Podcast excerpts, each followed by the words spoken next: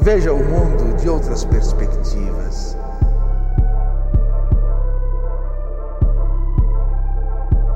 Eu não quero resposta, eu quero o meu avesso.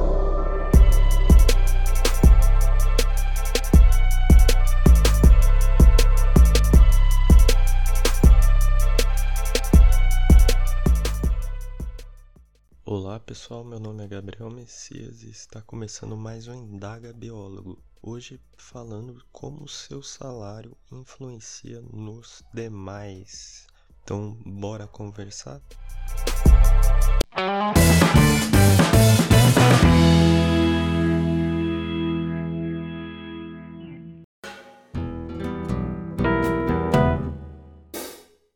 Bem, pessoal, um problema recorrente que a gente tem na nossa classe é o quanto recebemos pelo serviço que fazemos.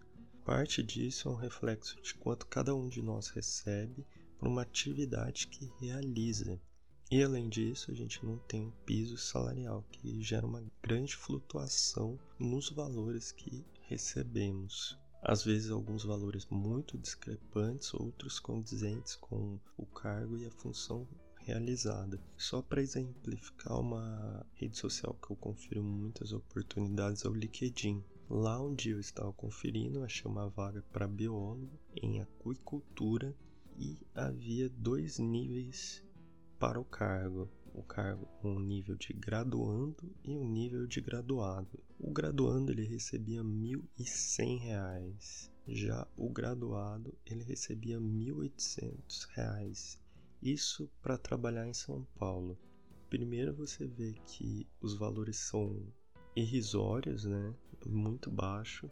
A diferença entre você ser um graduando e graduado é 700 reais, absurdo, e o valor de 1.800, que é absurdo considerando o padrão de vida de São Paulo, que para quem é de São Paulo ou já morou em São Paulo sabe que é muito caro. Enfim, é, às vezes muitos colegas eles acabam acatando esses valores que são irrisórios por não ter uma chance de trabalho, o que gera alguns prejuízos quando a gente pensa na classe como um todo. Então, de que forma esses valores baixos que são aceitos por alguns profissionais prejudica toda a classe? Vamos pensar uma coisa aqui. A nossa profissão ela não tem um piso salarial fixo. Então os empregadores eles oferecem o pagamento condizente ao mercado, que a gente vai chamar de um valor X.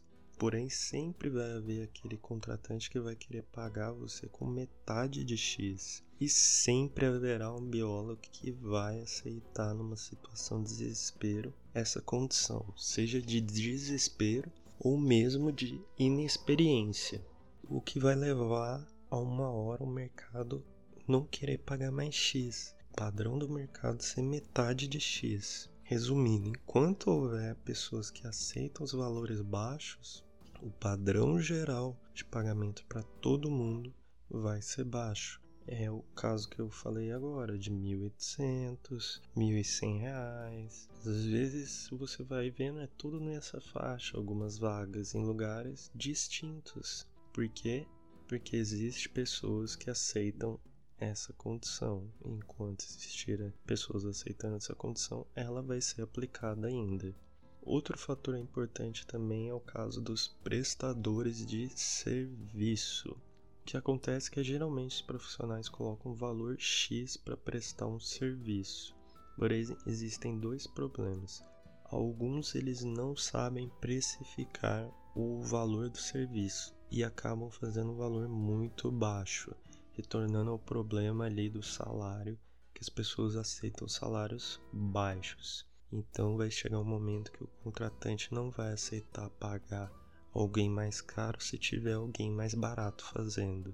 E outro problema é que não há uma padronização de valores, o que gera muita flutuação. Esses problemas eles são gerados por dois fatos principais: inexperiência de quem está trabalhando, principalmente no caso de não saber fazer precificações e também a falta de contato com outros profissionais nessa questão de estabelecer um, vamos dizer que um padrão de mercado.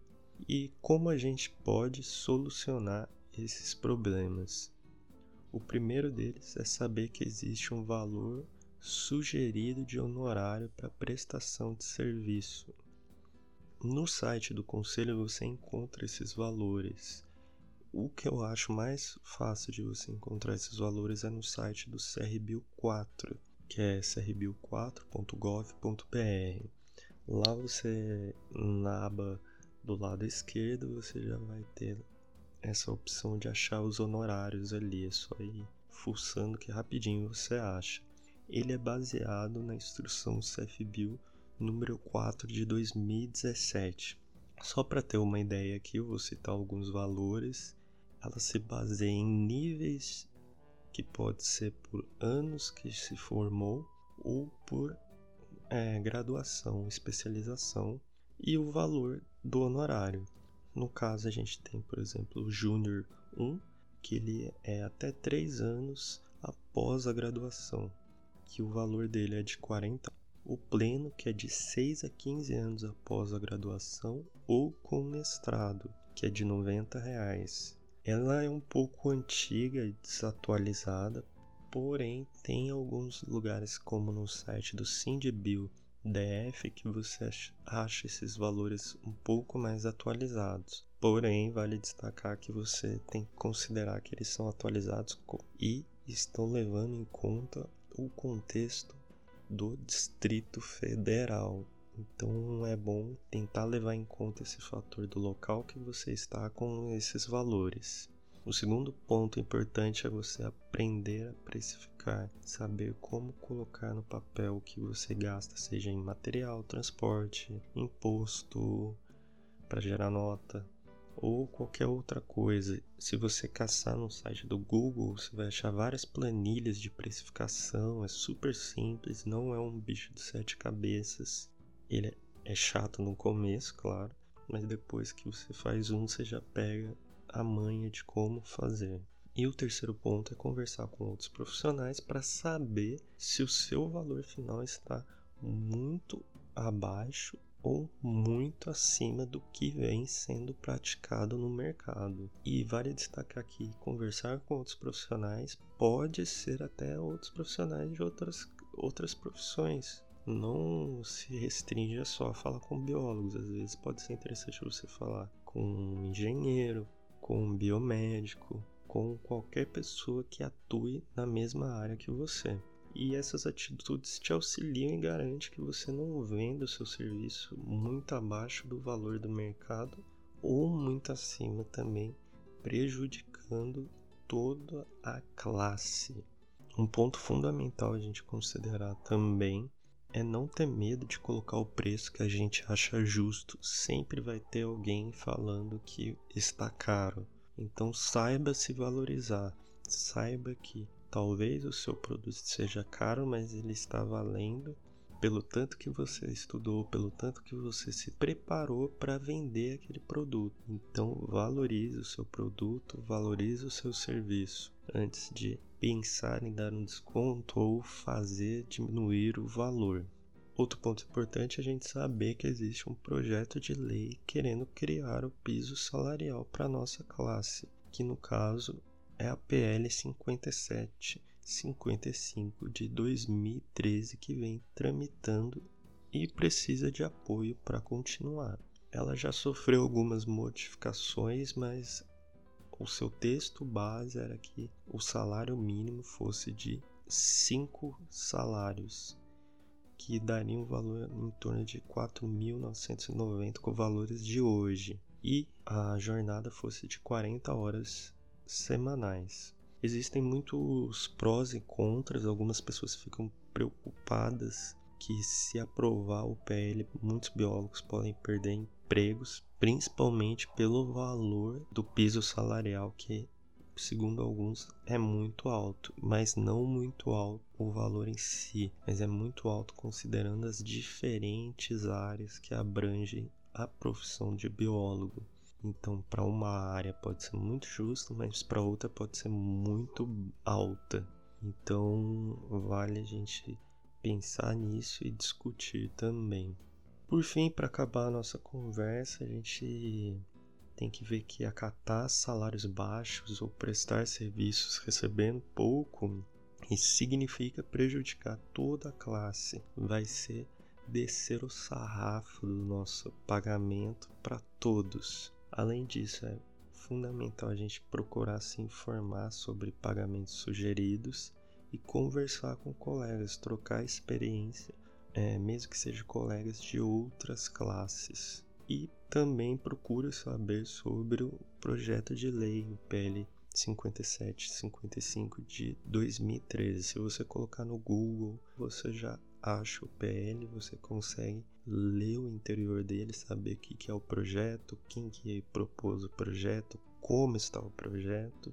Enfim, toda a tramitação está lá no site da Câmara dos Deputados.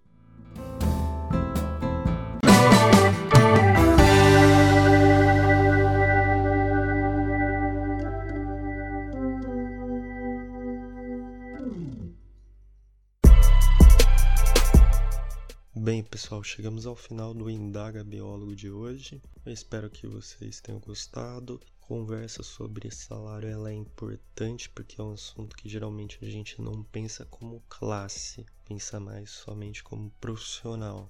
E em alguns momentos pensar como classe é muito mais importante, visando melhorias a longo prazo. Aí, apesar que é bem complicado quando a gente coloca questão de dinheiro na mesa para discutir. Mas enfim, é bom a gente pensar um pouco sobre isso. Dê uma olhada no projeto de lei que é importante. Se você gostou, compartilhe esse podcast. Segue a gente nas redes sociais, arroba indagabiólogo. No Facebook é Indaga Biólogo também, só colocar para pesquisar lá que já aparece. Temos o YouTube também. E qualquer dúvida, sugestão, mande um e-mail para indagabiólogo.gmail.com. Até mais, pessoal!